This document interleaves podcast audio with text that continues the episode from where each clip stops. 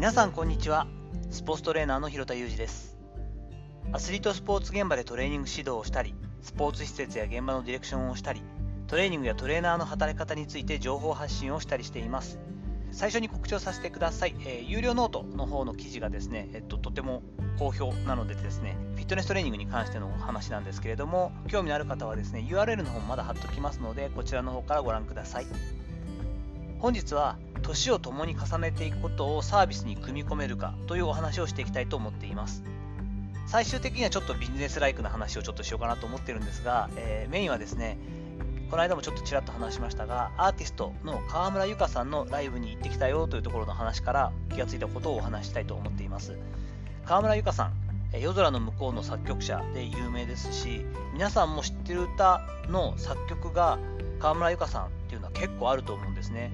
ファンキーモンキーベイビーの結構楽曲を手掛けていたことで、まあ、あと一つが一番有名じゃないかなと思うんですけども、松たか子さんだったりとかですね、最近では、ゆきさおりさん大御所の方からですねご指名をいただいてゆきさんの最新のシングルを、えー、作曲していることでも有名だったりします本当に特にピアノから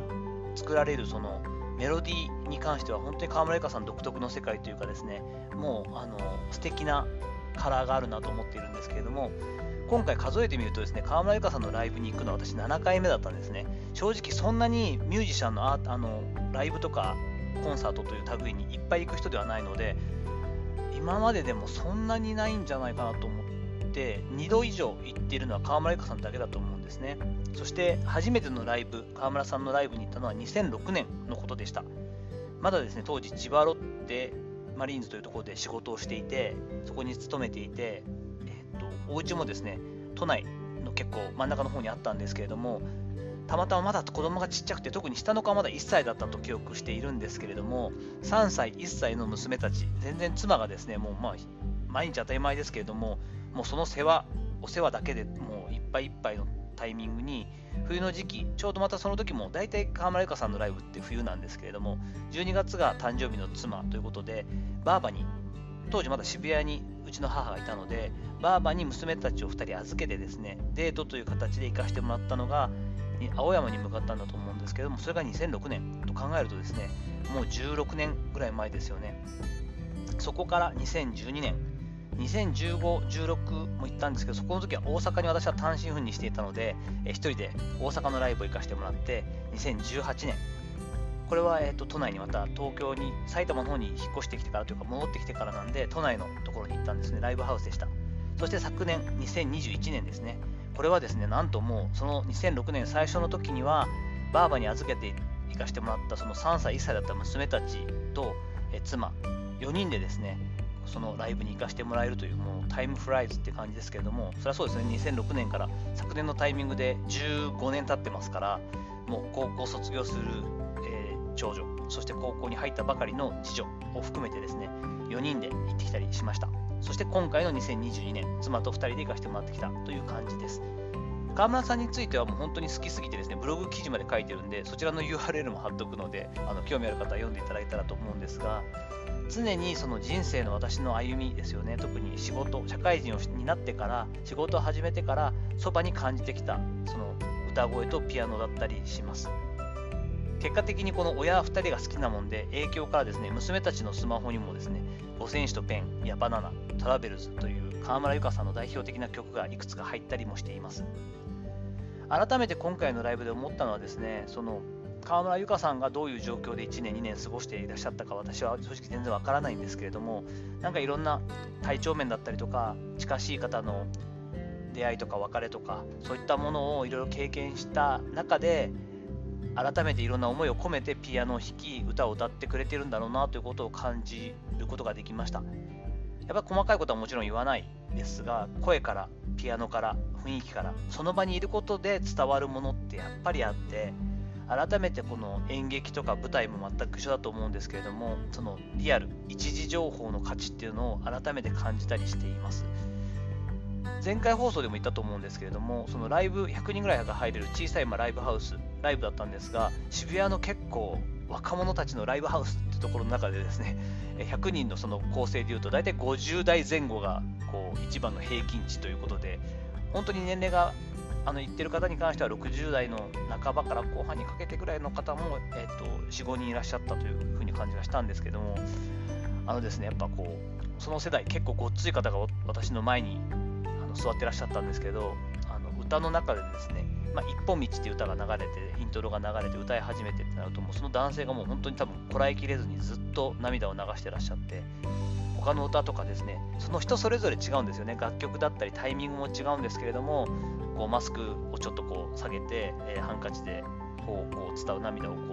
う、ね、拭いていたりとか。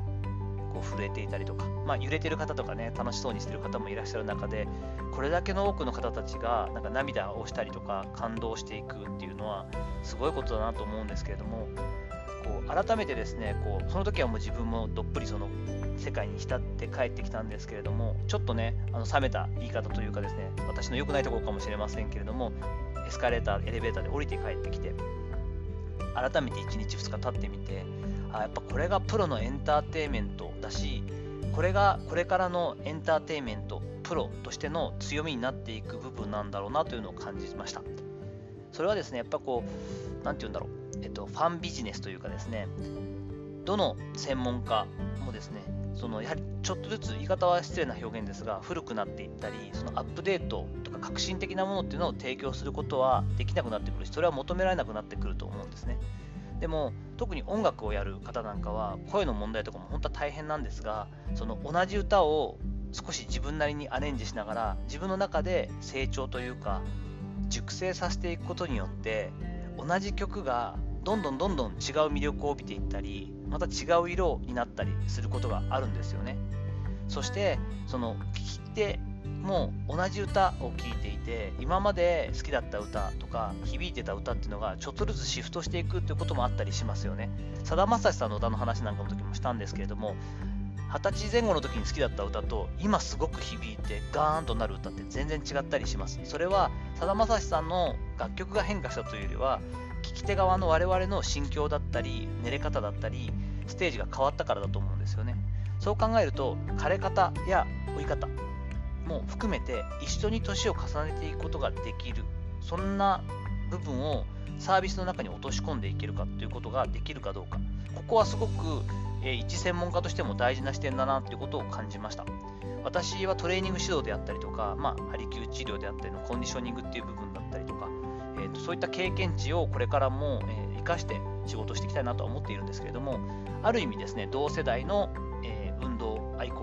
ったりとかですね体のことをケアしていきたいなと思っている方たちと私というその、ま治療家というかコンディショニングの担い手だったりとかトレーニング指導者を通してですね一緒に年を重ねていきながら、えー、やっぱりひよたの専門性を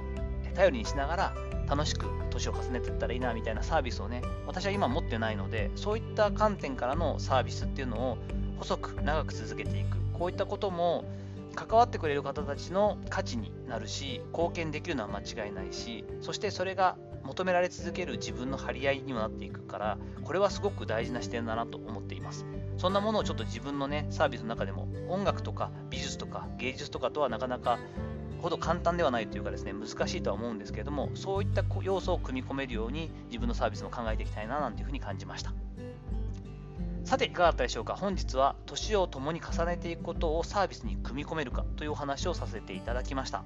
本日の話のご意見やご感想などあればレター機能を使ったりコメント欄にお願いいたします。いいねやフォローも引き続きお待ちしております。どうぞよろしくお願いいたします。